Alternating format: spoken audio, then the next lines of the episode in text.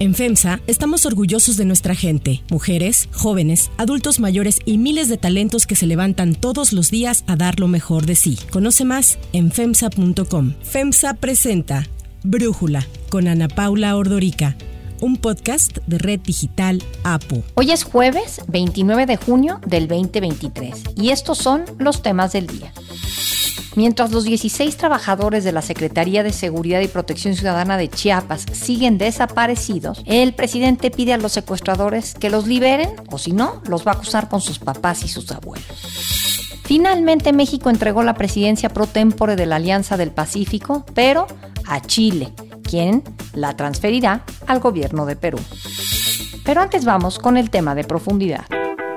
No quiero que se entienda como un acto de prepotencia o una burla. Es lo que estoy percibiendo. Están moralmente derrotados. Están moralmente derrotados porque no han tenido oportunidad de establecer un paralelo entre la nueva realidad y el último periodo neoliberal caracterizado por la prostitución y el oprobio desde su primer año en el gobierno, el presidente Andrés Manuel López Obrador se dio cuenta de que la oposición estaba perdida, que no encontraba rumbo. Y ya estamos a un año de que termine el actual sexenio y parece que eso no ha cambiado. Incluso hasta les llegó a recomendar candidatos. Que ya empiecen a seleccionar a sus candidatos para la presidencia, porque ya estoy viendo que hay quienes manifiestan que van a participar, la señora Lili Telles, Cuadri, pero también seguro la señora Margarita Zavala, eh, hay tres, Santiago Krill, a lo mejor de Mola, Carmen Aristegui. Tras haber dicho en repetidas ocasiones que sería la próxima presidenta de México, el día de ayer, la senadora Lili Telles anunció que no participará en el proceso de elección del candidato presidencial de la Alianza Va por México para el 2024, al considerar que el método planteado no garantiza equidad entre los aspirantes y asegurar que no se puede combatir la ilegalidad violando la ley. El pasado lunes, las dirigencias de tres de los partidos políticos opositores presentaron en conjunto con organizaciones de la sociedad civil el método de elección de su candidato presidencial para el 2024. Como lo dije desde el primer momento, fue un buen paso inicial. Por congruencia y sentido ético, no me inscribiré en la contienda convocada. Seguiré trabajando por México, por supuesto. Seguiré levantando la voz y denunciando a este gobierno corrupto, inepto y mentiroso. La senadora y aspirante a la candidatura, Xochitl Galvez, le pidió a Lili Telles a través de su cuenta de Twitter que no se bajara de la contienda, pues afirmó que era necesaria en la lucha contra el autoritarismo. Por su parte, el expresidente Felipe Calderón llamó a los líderes del PAN, PRI y PRD a corregir y mejorar el método de la oposición para designar a su abanderado presidencial. Además del retiro de de la contienda con la alianza opositora, el Consejo Electoral Ciudadano del Frente Cívico Nacional anunció su disolución, ante lo cual el Frente Amplio por México convocó a su propio comité que organizará la elección del candidato o candidata presidencial para el 2024. En una carta los integrantes del Consejo Electoral Ciudadano expresaron que el método que presentaron los partidos de Va por México, bajo el cual se llevaría a cabo el proceso de consulta y selección de será distinto al que se diseñó originalmente, pues se había propuesto que este consejo estuviera integrado solamente por ciudadanos, pero al final, el lunes, se incluyó la participación de representantes de los partidos. Para agregarle más a estos conflictos dentro de la oposición, Dante Delgado, el dirigente nacional de Movimiento Ciudadano, finalmente apareció porque había estado sin decir mucho Movimiento Ciudadano y aseguró que su partido tiene más posibilidades de ganarle a Morena en el 2024 con una candidatura individual que uniéndose a la Alianza Va por México. El análisis. Para profundizar más en el tema, le agradezco a Ernesto Núñez Albarrán, periodista y analista político, platicar con nosotros. Ernesto, a ver, siento que varias organizaciones de la sociedad civil y los partidos se tuvieron que poner de acuerdo en esto que ahora conocemos como el Frente Amplio por México. Es algo que me parece difícil lograr consensos entre tantos intereses por ahí, pero ¿cómo viste el resultado? Pues mira, creo que demuestra lamentablemente que hubo poca capacidad de diálogo entre los dirigentes de los partidos los dirigentes del Frente Cívico y de Unidos, que son básicamente las dos organizaciones que estaban impulsando una candidatura presidencial ciudadana y que lo que sí lograron fue que los partidos los tomaran en cuenta, no creo que por su buena intención, sino porque los partidos lo que quieren es recuperar esa gran energía ciudadana que se desplegó en las dos marchas de, de defensa del INE, la de noviembre del año pasado y la de febrero, y quienes les podían, digamos, canalizar en energía, pues era el Frente Cívico y Unidos. El Frente Cívico crea el Consejo Electoral Ciudadano, donde estaba Sergio Aguayo y demás, pero ahí es donde vino este rompimiento y uno no se explica. Digo, si algo es fácil en esta vida es sentarse a platicar con Sergio Aguayo, y me parece increíble que Sergio haya tenido que salir a renunciar, porque no hubo diálogo para la parte final del anuncio y los dirigentes de los partidos se fueron por su cuenta el sábado, acordaron estas reglas que dieron a conocer el lunes, se filtraron además a la prensa y el domingo salen a renunciar poco a poco, ¿no? María Elena, Sergio Aguayo, Mari Carmen Alarís, en fin. Este jueves van a anunciar ya lo que, cómo queda conformado finalmente un observatorio ciudadano que ya es distinto a la idea original. En fin, creo que se puede reencauzar, pero me parece que lo que hemos visto en la semana, querida Ana Paula, pues son pequeñas cosas que manchan de entrada un proceso que tenía la intención de salir impoluto y transparente, la bajada de Lili Telles, la bajada de Germán Martínez, las dudas de Gustavo de Hoyos, las dudas de la propia Xochitl Galvez, que aunque está muy encarrerada, sigue teniendo dudas sobre cómo va a ser la elección. Me parece que pudieron haber anunciado reglas muy claras con todo este grupo de ciudadanos que habían convencido originalmente, pero creo yo que sobre todo por una cuestión de falta de diálogo entre las cúpulas de los partidos y las organizaciones civiles, no pudo salir diáfano y con la suficiente fuerza que se hubiera esperado este Frente Amplio opositor o este Frente Amplio por México. ¿Cuál crees tú que es eh, o cómo explicar el principal punto de quiebre? ¿Las firmas? ¿El hecho de que participen los partidos? En el caso de que hayan participado en el Consejo Electoral Ciudadano del Frente Cívico, ¿cuál es el principal punto de fricción? Mira, yo creo que por lo que uno ve las denuncias primero de Germán Martínez y después de Lili Telles, es justo el tema de las firmas. Las 150 mil firmas lo que hace es darle, digamos, un blindaje a las estructuras partidistas, porque son ellos los que principalmente pueden conseguir esas firmas. Creo que sí pone este proceso en manos de quien tenga el dinero suficiente para recabar en 20 días 150 mil firmas. Se dice fácil, Ana Paula, pero recabar 7.500 firmas diarias, que es lo que les van a pedir, pues requiere tener por lo menos una estructura importante territorial, un despliegue, y si uno piensa mal, pues tenerlas ya hechas, ¿no? Es decir, hay gente que se dedica a eso en este país, ¿no? Lo, lo vimos en el caso de Morena con revocación de mandato, con consulta popular, cuando se querían crear estos partidos de Pedro Asis, del Bester Gordillo y de los evangélicos. Vimos esos procesos en donde lamentablemente son estos padroneros de los partidos o estos intereses corporativos, sindicales, los que tienen la capacidad de conseguir esas firmas en ese tan poco tiempo. Entonces, yo creo que ese fue el principal punto de discordia. Me parece que personajes además como Sergio Aguayo, como Mariclera Costa, pues que tampoco estaban a favor de, que, de esa propuesta, pero me parece que es una medida que terminaron imponiendo los dirigentes del PRI, del PAN y del PRD, de alguna manera para blindar sus propias militancias y sus propias estructuras. Es muy curioso que los militantes de larga trayectoria que están aspirando a esto no hayan dicho nada, o aquellos que ya fueron gobernadores. Obviamente Murat, obviamente Beatriz Paredes, pues tienen esa capacidad de recolección de firmas, y yo creo que ese fue el punto de quiebre, querida Ana Paula.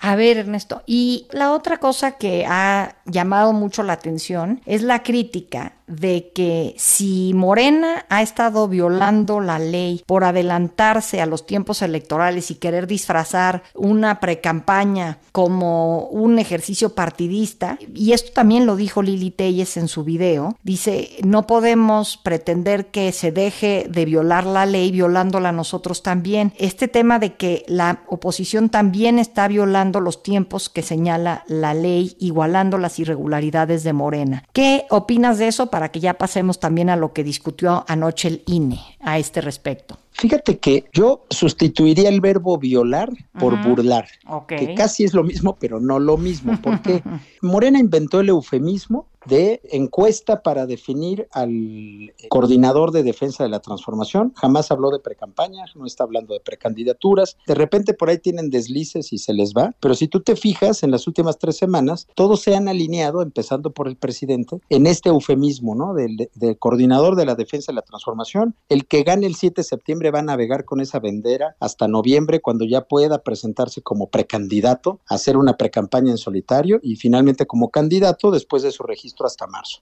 Y efectivamente lo que está haciendo ahora este Frente Amplio eh, por México, lo que está haciendo es crear un, un, eufemismo distinto, es decir, ellos se apegan a la Constitución, el, al artículo 41 que le otorga a los partidos la capacidad de, de formalizar frentes. Es eh, lo que creo, eh, que cuando y, es un frente... Y, bajo, y bajo, esta figura, uh -huh. pues ellos lo que dicen es, estamos, estamos eligiendo al coordinador de este frente, no al uh -huh. precandidato presidencial. Aunque Ana Paula Ordorica, Ernesto Núñez y todo mundo sepa que están eligiendo al próximo candidato a la presidencia, no, lo único que están haciendo es elegirlo, no lo presentarán como candidato o candidata, sino hasta llegados los tiempos, y con ese eufemismo irán librando acuerdos del INE, sentencias del Tribunal Electoral, y pues moviéndose en el filo de la navaja entre la legalidad y la ilegalidad. Ahora, la figura del frente partidista entiendo que existe en la ley y no es el caso del coordinador para la defensa de la cuarta transformación, que entiendo no está ni siquiera en los estatutos de Morena. Son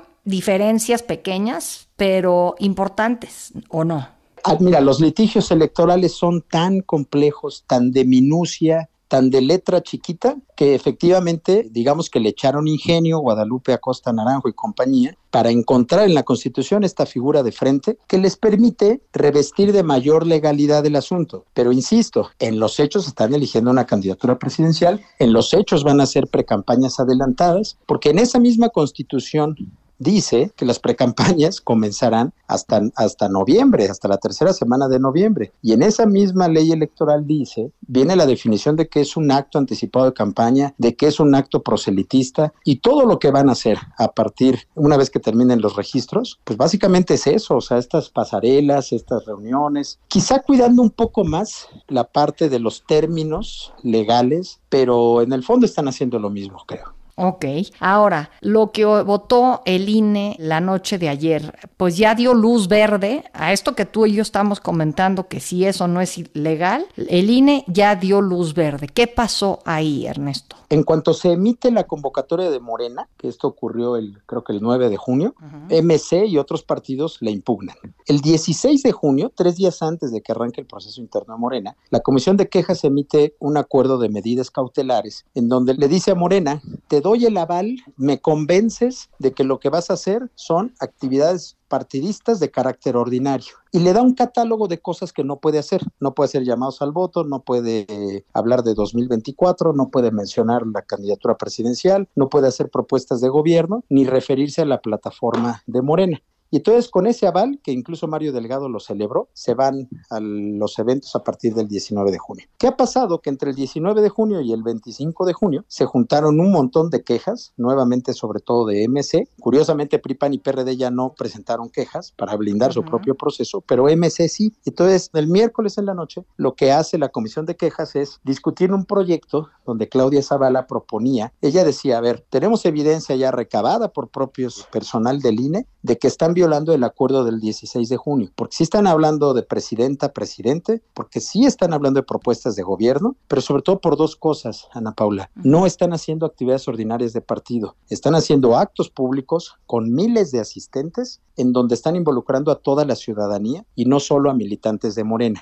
¿Qué quería Zavala? Dictar medidas cautelares para ordenarle a Morena que sus actos, que los actos de Sheinbaum, Adán Augusto, Ebrard y compañía sean actos privados, sean dirigidos exclusivamente a militantes de Morena. Y por cierto, hacían un extrañamiento que es muy interesante. Les dice, oye, tú me estás diciendo que son actividades ordinarias de Morena y sin embargo tienes involucrados a dos que no son militantes de Morena, Manuel Velasco del Verde y Fernández Noroña del PT. Entonces, uh -huh. te, también le hacía un extrañamiento diciendo, ellos por qué participan si me estás tú diciendo que es una actividad ordinaria de Morena. Bueno, este acuerdo que era muy interesante, pues ya no prosperó. ¿Por qué? Porque la comisión de quejas está integrado por tres consejeros. Claudia Zavala, que la preside y que proponía el acuerdo y, que además el proyecto de acuerdo venía en el sentido de sí otorgar esas medidas cautelares, pero Jorge Montaño y Rita Bell, que son dos consejeros muy cercanos a la presidenta del INE, Guadalupe Tadei, que como ellas acaban de integrar en abril al INE, ellos votaron en contra. Entonces, con una votación de dos a uno, el proyecto ya no prosperó y efectivamente, como tú dices en resumen, pues se le da luz verde a que sigan. Pero ojo, esto se va al tribunal y el tribunal podría tomar una decisión en sentido contrario. ¿eh? Muy interesante y tendremos entonces que estar pendientes. Ernesto Núñez, muchísimas gracias por tu análisis y por platicar con nosotros. Muchas gracias a ti, Ana Paula, y pues esto se pone cada vez más complejo, pero también cada vez más interesante. Totalmente, gracias. Gracias, Ana Paula. Si te gusta escuchar Brújula, te invitamos a que te suscribas en tu aplicación favorita o que descargues la aplicación Apo Digital. Es totalmente gratis y si te suscribes será más fácil para ti escucharnos. Además, nos puedes dejar un comentario o calificar el podcast para que sigamos creciendo y mejorando para ti. Hay otras noticias para tomar en cuenta. 1. Secuestro en Chiapas.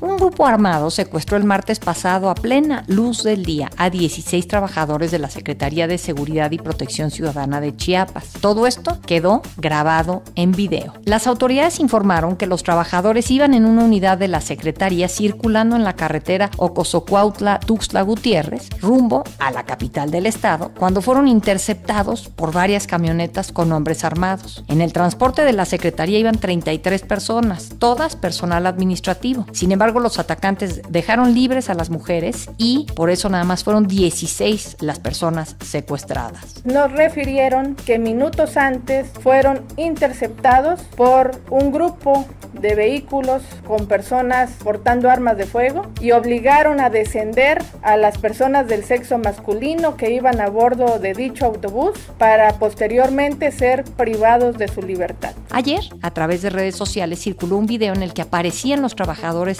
secuestrados pidiendo al gobierno de Chiapas, a su titular, a Rutilio Escandón, que cediera a las demandas de sus captores que piden la destitución de diversos funcionarios de seguridad del Estado. A nombre de mis compañeros, quisiera externar que nos encontramos muy bien para que no se preocupen nuestras familias. Por otro lado, solicitamos al señor gobernador de su valiosa intervención para que podamos nosotros estar con, con nuestras familias. Por tal motivo, las exigencias son de que las renuncias de Francisco Orantes Abadía, de Roberto Yair Hernández, así como el licenciado Marco Antonio Burguete Ramos, de la Secretaría de Seguridad Pública, su pronta destitución.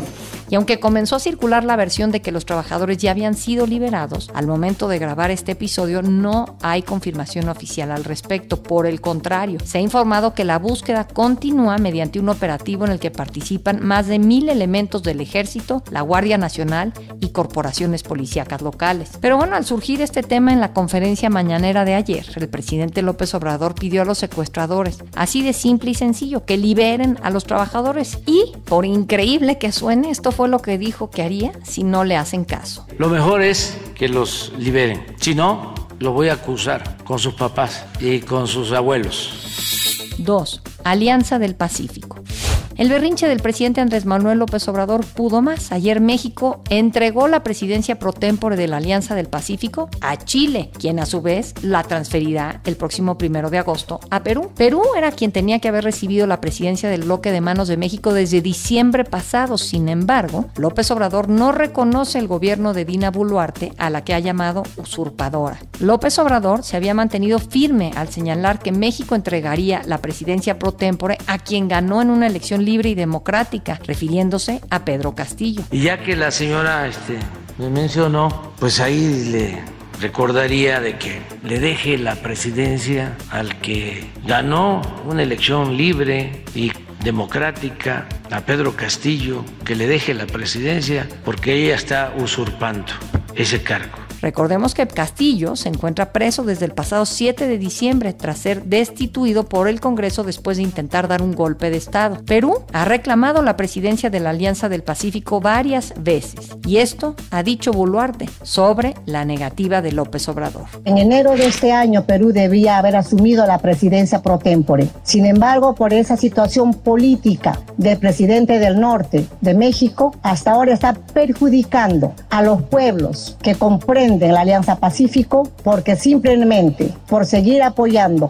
al expresidente que dio el golpe y además que tiene carpetas fiscales que ahí están en investigación, no nos quiere entregar la presidencia pro tempore de la Alianza del Pacífico. Ante ello, el pasado primero de junio, el Pleno del Congreso peruano declaró persona non grata al presidente de México. El ministro de Relaciones Exteriores de Chile, Alberto Van Claveren, confirmó que representantes de los países miembros se reunieron en Santiago de Chile, en donde acordaron la entrega de la presidencia, destacando el rol de la diplomacia como medio para lograr compromisos a través del diálogo. Chile lo ha hecho con un espíritu de hermandad con todos los países y, por cierto, también con el pleno consentimiento de todos los miembros de la Alianza del Pacífico. Vamos a ejercer eh, la presidencia pro tempore durante un mes y luego vamos a traspasar la presidencia pro tempore al Perú. Para Brújula, Ricardo Pasco, ex embajador de México en Cuba, columnista y catedrático de la UNAM, nos habla sobre esta decisión de la Alianza del Pacífico. México se había negado a entregar esto por su protesta y su crítica y crisis con el gobierno de Perú, producto de la destitución del presidente Pedro Castillo, amigo de López Obrador, y entonces se había congelado la Alianza del Pacífico. La Alianza del Pacífico es un organismo económico de promoción de la inversión en la zona del Pacífico integrado por cuatro países, México, Colombia, Perú y Chile. Y sin embargo ha sido rehén del enojo político del observador con Perú por el cambio de gobierno en ese país. Afortunadamente mediaron los gobiernos de Chile y posiblemente Colombia, eso no está claro, pero por lo pronto Chile, en una actitud de madurez política y diplomática. Una madurez que México ya ha dejado de mostrar en su política exterior, donde se pelea en realidad por razones extra diplomáticas y básicamente ideológicas con otros países, creando un sinfín de problemas para nuestro país ante el mundo. Este es simplemente otro ejemplo Afortunadamente los maduros en la escena, como Chile, intervinieron y negociaron para que los inmaduros, como México, eh, tuvieran que aceptar una solución muy a pesar de su pleito ideológico de unos contra otros. Para cerrar el episodio de hoy los dejo con música de Madonna.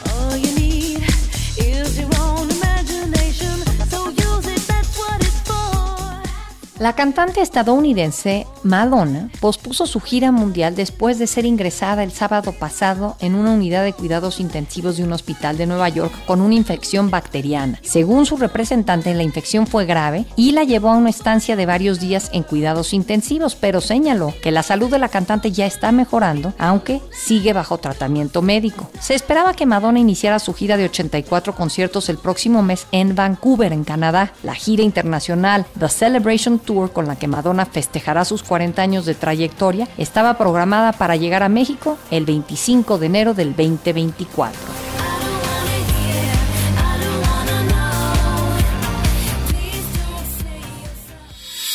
Yo soy Ana Paula Ordorica. Brújula es una producción de Red Digital APO. En la redacción, Ariadna Villalobos. En la coordinación y redacción, Christopher Chimal. Y en la edición, Cristian Soriano. Los esperamos mañana con la información más importante del día. Oxo, Farmacias ISA, Cruz Verde, Oxo Gas, Coca-Cola FEMSA, Invera, Torrey y PTM son algunas de las muchas empresas que crean más de 245 mil empleos tan solo en México y generan valor como parte de FEMSA. FEMSA presentó Brújula con Ana Paula Ordorica, un podcast de Red Digital APO.